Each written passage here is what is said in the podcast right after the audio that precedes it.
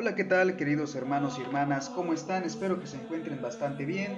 Sean bienvenidos de nueva cuenta a Palabras de Fe, un episodio más, los saludo con mucho gusto en este episodio número 38 de la segunda temporada de Palabras de Fe. Este episodio que llamo El Ojo de la Aguja, un episodio muy, muy interesante, muy importante reflexionar como todos los demás episodios que hemos estado reflexionando, por supuesto con base a la palabra de Dios. Los saludo con mucho gusto en este día, lunes 11 de octubre de 2021. Soy su hermano Sergio y los saludo desde la diócesis de Cuernavaca en México desde la parroquia de Santiago Apóstol de Zacatepec. Los saludo con mucho gusto, con mucha alegría en esta nueva semana, en este nuevo mes, ya el mes de octubre. Los saludo con de verdad con mucho gusto, deseándoles que Dios los bendiga y los acompañe siempre. Saludo de todo corazón a los 27 países a los que llega este, este podcast, a los que llega la palabra de Dios a través de este podcast. De verdad, con mucho gusto saludo a mis hermanos que están en Estados Unidos, en México, en Argentina, Chile, Canadá, Brasil, Alemania, Colombia, Nicaragua, República Dominicana, Irlanda, Costa Rica, Honduras, Paraguay, Panamá, Guatemala, Ecuador, Puerto Rico, Perú, Singapur, España, Austria, Venezuela, Italia, Bolivia, Uruguay y Dinamarca. Queridos hermanos, es un gusto compartir con todos ustedes la palabra de Dios e ir avanzando cada día en esta, en esta vida, en esta reflexión, en este compartir la vida en Cristo. Seguimos avanzando poco a poco en este calendario litúrgico. Ya estamos en el vigésimo octavo domingo del tiempo ordinario que fue ayer vigésimo octavo domingo. Ya faltan nada más unas cuantas semanas, siete semanas aproximadamente, para, para comenzar el adviento, para terminar el año litúrgico. El año litúrgico se pasó con bastante rapidez, gracias a Dios, y, y ya hacia lo que es esta cuesta final, este camino final hacia el ciclo del año litúrgico, analicemos y pongamos Pongámonos en reflexión para ver qué tanto hemos, hemos vivido la vida según Dios y según su palabra y según sus mandamientos, qué podemos mejorar, en qué podemos enmendarnos. Hay que comenzar a hacer este ejercicio ya hacia el final del ciclo litúrgico.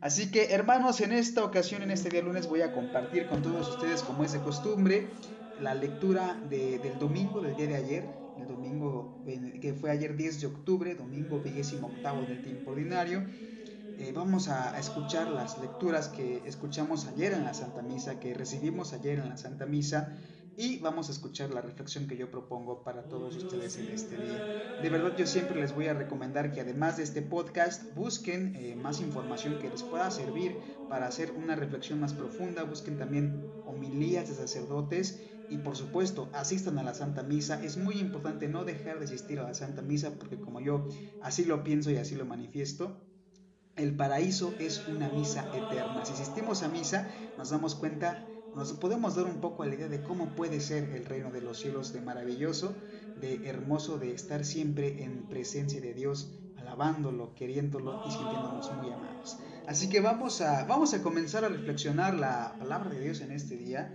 Las lecturas que escuchamos el día de ayer fue de la primera lectura del libro de la sabiduría, que es capítulo 7, versículos del 7 al 11. El salmo responsorial fue del Salmo 89. La segunda lectura es de la carta a los Hebreos, capítulo 4, versículos 12 al 13.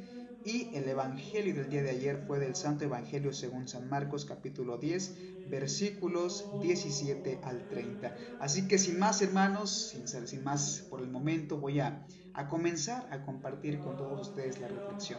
Antes de comenzar con las lecturas, también saludo con mucho gusto a mis hermanos de la Escuela de Evangelización San Andrés, les mando un gran abrazo y un gran saludo en Cristo, y también a mis hermanos de la Asamblea Seglar Boxtey, este grupo de jóvenes que de manera cotidiana meditamos el Santo Rosario y hacemos eh, más oración, mucha oración que es muy importante para nuestra vida espiritual.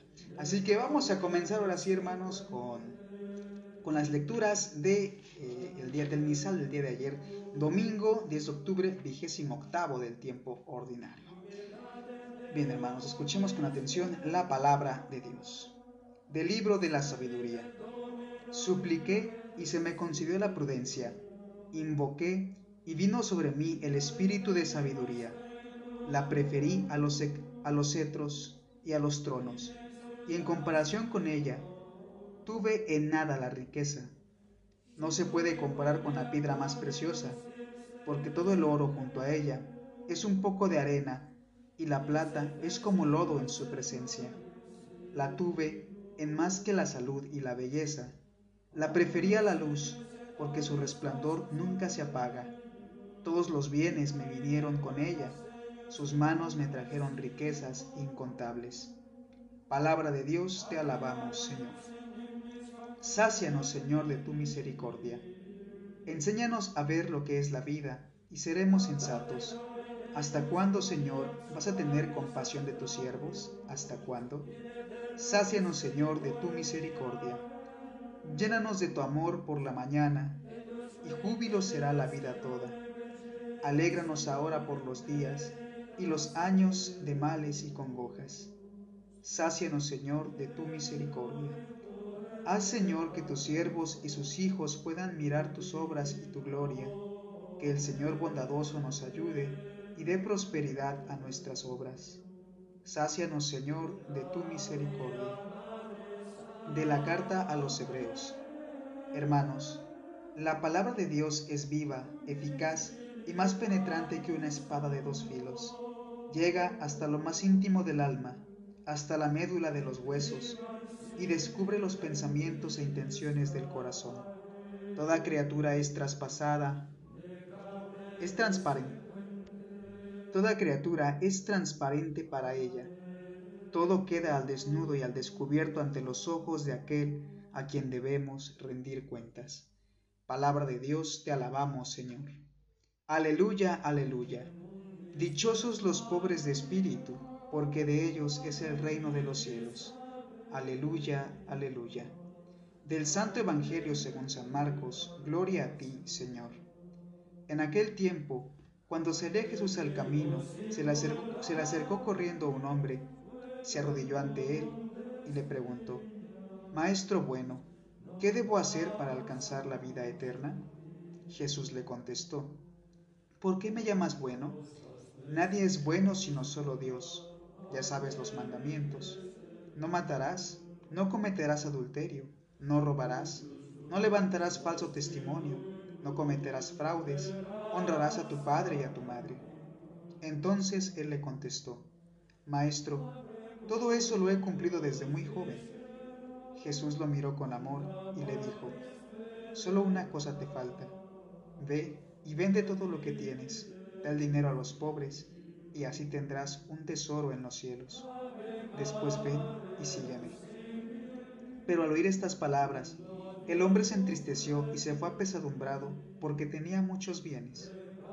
Jesús mirando a su alrededor dijo entonces a sus discípulos, Qué difícil les va a hacer a los ricos entrar en el reino de Dios. Los discípulos quedaron sorprendidos ante estas palabras, pero Jesús insistió, Hijitos, qué difícil es para los que confían en las riquezas entrar en el reino de Dios. Más fácil es a un camello pasar por el ojo de una aguja a un rico entrar en el reino de Dios. Ellos asombraron todavía más y comentaban entre sí entonces, ¿quién puede salvarse? Jesús, mirándolos fijamente, les dijo, es imposible para los hombres, mas no para Dios. Para Dios todo es posible. Entonces Pedro le dijo a Jesús, Señor, ya ves que nosotros lo hemos dejado todo para seguirte. Jesús le respondió, yo les aseguro, nadie que haya dejado casa o hermanos o hermanas, o padre o madre, o hijos o tierras por mí y por el Evangelio, dejará de recibir en esta vida el ciento por uno en casas, hermanos, hermanas, madres, hijos y tierra, junto con persecuciones en el otro mundo, la vida eterna. Palabra del Señor, gloria a ti, Señor Jesús. Bien hermanos, vamos a comenzar con la reflexión que yo propongo para todos ustedes en este día. Eh, la homilía, esta reflexión la hago por supuesto con base a la homilía que he recibido el día de ayer de parte de mi párroco, José Trinidad Hernández Vázquez. Todos, los, todos hemos recibido esta homilía, los hermanos que asistimos a la Santa Misa que él recibió. Y también eh, esta reflexión la hago con base a eh, el estudio personal de la palabra de Dios, siempre bajo lo que establece el magisterio de la Iglesia. Vamos a comenzar, hermanos, con la reflexión que yo comparto con todos ustedes en este día, porque Palabras de Fe es un espacio para compartir, efectivamente, de qué manera se va viviendo la fe de una manera personal y cómo esta fe puede hacerse pública y cómo podemos dar testimonio de nuestra fe a través de lo que vamos entendiendo de la palabra de Dios. En la primera lectura que escuchamos el día de ayer fue del libro de la sabiduría, hermanos. Y vamos a entender algo muy importante primero que nada. Eh, ¿Cuál es la verdadera sabiduría? Dice la palabra de Dios, dice aquí en la primera lectura. Eh, la preferí a los cetros y a los tronos, y en comparación con ella tuve en nada la riqueza.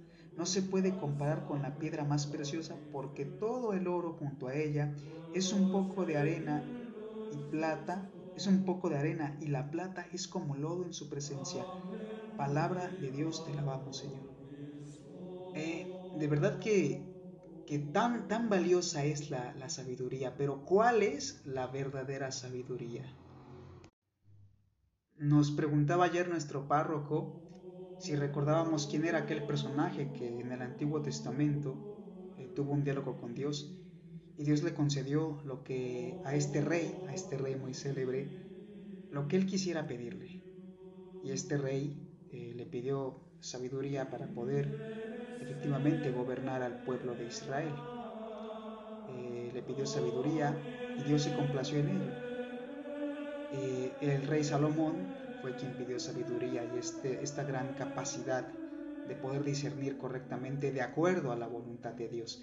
Y en eso consiste la verdadera sabiduría, en cómo saber cómo actuar en cada circunstancia de nuestra vida, viendo ante todo cuál es la voluntad de Dios, de qué manera Dios espera que yo actúe frente a esta situación que se me está presentando.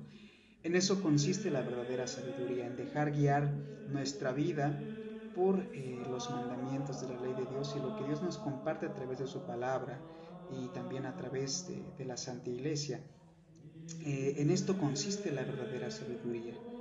A, veces eh, podemos incluso tener la mente llenos de conocimientos, llenos de ideas, llenas de conceptos, pero realmente no entendemos cuál es la verdadera sabiduría.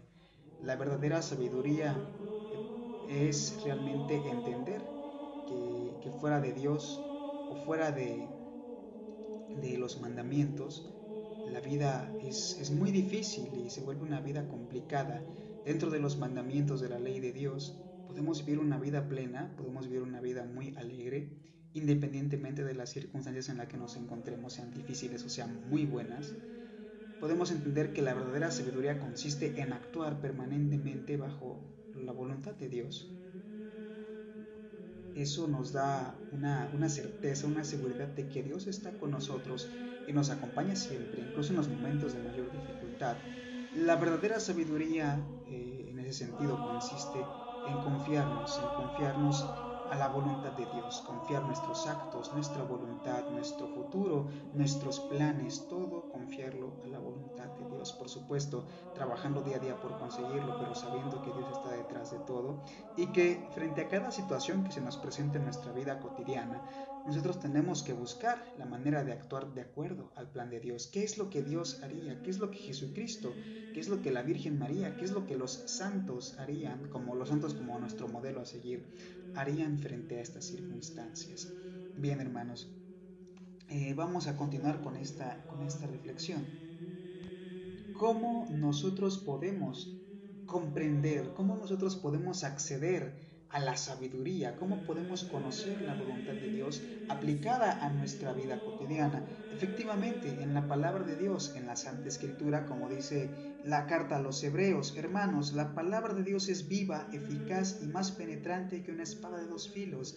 Llega hasta lo más íntimo del alma, hasta la médula de los huesos y descubre los pensamientos e intenciones del corazón. Toda criatura es transparente para ella, todo queda al desnudo, al descubierto y al descubierto ante los ojos de aquel a quien debemos rendir cuentas. Palabra de Dios te alabamos, Señor. Es a través, es a través de la palabra de Dios que podemos adquirir esta sabiduría y no por nosotros mismos, sino por mera gracia de Dios. Es la que nos da la voluntad y nos da esa disponibilidad, esa disposición, esa apertura a, a la voluntad de Dios. A la voluntad de Dios y a escuchar su palabra, a entender que la voluntad de Dios es perfecta y que nos ayuda a tener una vida plena, una vida funcional, una vida eficaz, porque eh, la vida con Dios adquiere sentido porque Dios es el autor de la vida misma. Bien, vamos a continuar con esta reflexión ahora del Santo Evangelio eh, según San Marcos. Hay mucho, mucho que decir de este Santo Evangelio. Voy a tratar de ser un poco, un poco breve para no alargar mucho el tiempo de la escucha de este podcast. Podríamos hablar mucho, mucho, mucho de este Evangelio, pero vamos a hablar eh, de lo que, qué, es lo que pasa con este Evangelio. Eh, ah, pasa muchas veces que cuando leemos esta parte del Evangelio, pudiera parecer que, que Dios, que Jesucristo, eh, cierra la puerta para que los ricos entren al reino de los cielos. Y podemos pensar, ¿por qué? O sea, ¿por qué? ¿Es, es malo tener riquezas? ¿Es malo trabajar eh, toda tu vida para acumular riqueza y dejar algo para tu familia, para tus hijos, para quien sea? ¿Es, es malo eso realmente? No, no hermanos, no es malo. Lo que verdaderamente es malo es apegarnos a las cosas materiales, apegarnos al dinero, apegarnos a las propiedades, apegarnos a las casas, a los automóviles, a todo cuanto podamos tener sobre la tierra. Eso sí es verdaderamente malo. Eh, ¿Qué es lo que pasa? Vemos que esta persona llega, llega eh, y se arrodilla ante Jesús y, eh, para, y le pregunta lo siguiente, Maestro, bueno, ¿qué debo hacer para alcanzar la vida eterna? ¿qué debo hacer para alcanzar vida eterna? Jesús eh, le contesta, le contesta, bueno, ya, ya sabes los mandamientos. Eh, y, le, dice aquellos mandamientos que tienen que ver con, con el trato hacia las demás personas, con el trato hacia nuestros hermanos, eh, porque bien no sabemos o si no lo saben, lo comento de manera muy rápida. Los mandamientos de la ley de Dios se dividen en dos partes, aquellos que tienen que ver directamente con la relación con Dios mismo y aquellos que tienen que ver con la relación con los demás. Es como dice Jesús en su palabra, o como dice en su palabra, porque es palabra viva y eficaz. Eh, si amamos a Dios y amamos al prójimo, si amas a Dios por sobre todas las cosas, vas a cumplir los mandamientos que tienen que ver con Dios. Y si amas a tus hermanos, vas a cumplir y vas a llevar a cabo esos mandamientos que tienen que ver y te vas a llevar muy bien con tus hermanos. Bien. Pues Jesús le menciona estos mandamientos que tienen que ver directamente con el trato con el prójimo y le dice, ya conoces los mandamientos. Eh, le dijo lo siguiente, eh, lo miró con amor y le dijo, bueno, le dijo, ¿por qué me llamas bueno? Eh, aquí está. ¿Por qué me llamas bueno? Nadie es bueno sino solo Dios ya sabes los mandamientos, no matarás, no cometerás adulterio, no robarás, no levantarás falso testimonio, no cometerás fraudes, honrarás a tu padre y a tu madre. Este joven contesta, Maestro, todo eso lo he cumplido desde muy joven. Entonces eh, Jesucristo, que puede ver en el fondo del corazón, nos mira, lo mira con amor y dice lo siguiente, solo una cosa te falta. O sea, yo sé que tú has cumplido con, con esos mandamientos, pero solo algo te falta da, vende, dice aquí lo dice lo siguiente, ve y vende lo que tienes y da dinero a los pobres y así tendrás un tesoro en los cielos. Nuestra fe, el, amor por las cosas de Dios, el cumplir los mandamientos también tiene que verse reflejado en el amor por los demás, en el amor al prójimo, por supuesto, y en el desapego a las cosas materiales, eh, reflejado en obras, por supuesto. Ve y vende lo que tienes y dáselo a los pobres y así tendrás un tesoro en el cielo y ven y, sígueme y, y, tienes el reino de los cielos. Este joven inmediatamente apesadumbrado pues eh, lo que hace es retirarse, eh, se entristeció y se fue porque tenía muchos bienes. ¿Por qué a este hombre se le dificultó hacer lo que le dijo Jesucristo? Porque realmente estaba apegado a estos bienes materiales que él tenía. Estaba, tenía este apego material a las cosas del mundo. Por eso Cristo dice que qué difícil, dice qué difícil, más no imposible, dice qué difícil es para los ricos entrar en el reino de Dios. O qué difícil les va a hacer a los ricos entrar en el reino de Dios. Eh, y, dice lo, y dice lo siguiente, y, esta, esta imagen que se nos hace muy rara, muy extraña, de que es más fácil que un camello eh, pueda pasar por el ojo de una aguja a que un rico entre en el reino de los cielos. Y verdaderamente parece imposible que un camello entre por el ojo de una aguja. Pero vamos a contextualizar un poco qué quiso decir el Señor, eh, nuestro Maestro, eh, nuestro Señor, nuestro Dios. eh, cuando dijo lo siguiente, cuando hizo esta comparación. Anteriormente, hermanos, hemos visto en algunas películas, filmaciones, series, que en las antiguas ciudades donde habitaba Jesús de, ese estilo, de ese tipo de ciudades fortificadas con grandes murallas, existían grandes puertas eh, por las cuales se abrían eh, de par en par para dar paso a los ejércitos, animales grandes, pero esas grandes puertas que vemos ahí siempre tenían una puerta más pequeña dentro de, la, de lo que es la misma madera, la misma puerta. Entonces, esa pequeña puerta cortada en la misma puerta, en una de las hojas del portón grande, recibía el nombre de ojo de aguja. Entonces, cuando el Señor habla de este ojo de aguja, se refiere especialmente a esa puerta pequeña, a esa puerta pequeña por la que, pues, efectivamente la gente puede, la gente de a pie sin problemas puede pasar, pero un animal de carga es más difícil que pueda pasar por ese ojo de aguja, porque es muy reducido.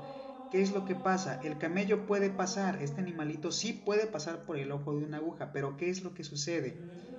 Eh, el camello lleva una gran carga. Generalmente los camellos eran para grandes travesías, para cargar grandes mercancías, servían mucho para el comercio.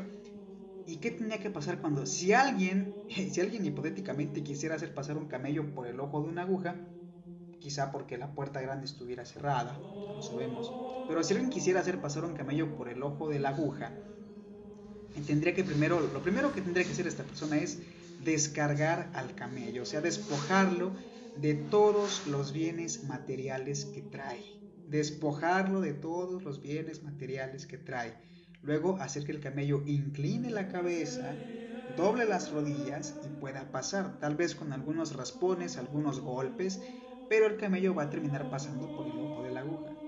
Pero primero tuvo que despojarse de esos bienes materiales, inclinar la cabeza y doblar las rodillas. Entonces, vamos a, trasladar esto a nosotros mismos como personas. Si nosotros tenemos bienes materiales o, o lo poco que tenemos, pues lo sentimos muy apegado, tenemos que hacer lo mismo para entrar al reino de los cielos. Tenemos que aprender a despojarnos de aquello que tenemos que no solamente pueden ser cosas materiales, pueden ser alguna ocasión de pecado, pueden ser algunas cosas que nos hagan realmente daño espiritual, pueden ser conductas, hábitos, también riquezas materiales, por supuesto, primero que nada. Hay que aprender a despojarnos de todo aquello que no nos permite entrar al reino de los cielos, aprender a perderle el, a perder ese apego, ese apego por esas cosas. Hay que aprender a despojarnos, hay que aprender a doblar la cabeza en señal de obediencia a Dios a doblar las rodillas en señal de adoración a Dios y así poder pasar al reino de los cielos. Es lo que el Señor Jesús eh, pudo señalar cuando dijo, es más fácil que un camello pase por el ojo de, la aguja o de una aguja a que un rico entre por el reino de los cielos. Eh, de verdad que es fascinante, es fascinante la palabra de Dios, es increíble. Y aún así, aún así, aún así desapegarse, desapegarse es muy difícil. Tener estos desapegos, esta reverencia, esta adoración a Dios, sabiendo que la verdadera sabiduría es hacer la voluntad de Dios, es difícil, es muy complicado. Y aquí viene la pregunta de los apóstoles, ¿quién puede salvarse? ¿Es humanamente posible seguir los mandamientos? ¿Es humanamente posible renunciar a todo aquello que poseemos, aquello, aquello que tenemos apegado? ¿Es posible renunciar a nuestros malos hábitos, a nuestras malas costumbres, a, todo aquello que nos ofrece el mundo, ¿es posible? ¿Quién puede salvarse? Y Jesús nos mira, nos mira fijamente para decirnos, es imposible para los hombres, mas no para Dios. Para Dios todo es posible.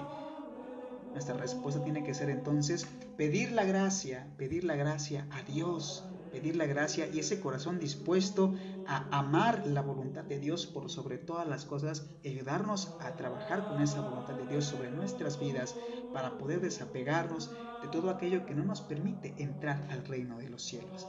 Así que hermanos, pues vamos a poner manos a la obra.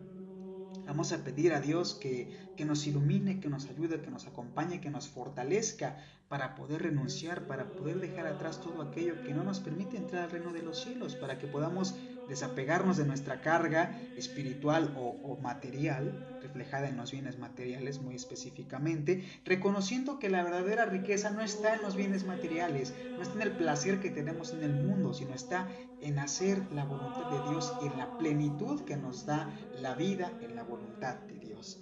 Por último, hermanos, me gustaría destacar que también dice Jesucristo aquí, eh, nadie que haya dejado casa o hermanos o hermanas o padre o madre o hijos o tierras por mí y por el Evangelio dejará de recibir en esta vida el ciento por uno en casas, hermanos, hermanas, madres, hijos y tierras. Ojo, aquí hay algo muy importante, junto con persecuciones. Esto por supuesto nos dice que no va a ser fácil seguir el camino de Dios porque estamos expuestos a constantes persecuciones sistemáticas tal vez, muy sutiles. Claro que sí, porque cuando decidimos dar un giro a nuestra vida, eh, hay personas que incluso nos rodean y, y puede molestarnos ese cambio de conducta, ¿no? De, bueno, tú fuiste de esta manera, tú fuiste de otra y ahora mira cómo eres, estás cambiando radicalmente tu vida. Y es, es, es normal, es normal que existan estas persecuciones incluso por parte de gente que nos conoce. Y, y existen, recordemos también, persecuciones todavía vigentes hacia la iglesia de Dios. Pero hay que tener la fortaleza de, saber reconocer dónde está la verdadera riqueza y que a pesar de estas persecuciones nosotros podemos seguir adelante caminando hacia el Señor, buscando la santidad, porque ese es nuestro fin último, la santidad, recordémoslo, estar en la presencia completa de Dios y, y gozarnos de ella. Entonces, hermanos, pues para finalizar este tema me gustaría decir y recordarles una frase de la Madre Teresa de Calcuta. La santidad consiste en hacer la voluntad de Dios con alegría. Hay que alegrarnos en hacer la voluntad de Dios, porque sabemos que así poco a poco, con mucho trabajo, con mucho esfuerzo, así como el camello pasando por el ojo de la aguja, lograremos entrar a la bienaventuranza. Así que hermanos, espero que tengan una excelente semana. Eso fue todo por el tema del día de hoy. Espero que tengan el gusto de escucharlo, de compartirlo con los demás para ayudar a, hacer llegar más lejos la palabra de Dios. Espero que tengan una excelente semana, cuídense mucho y que Dios nos bendiga. Hasta el próximo episodio de Palabras de.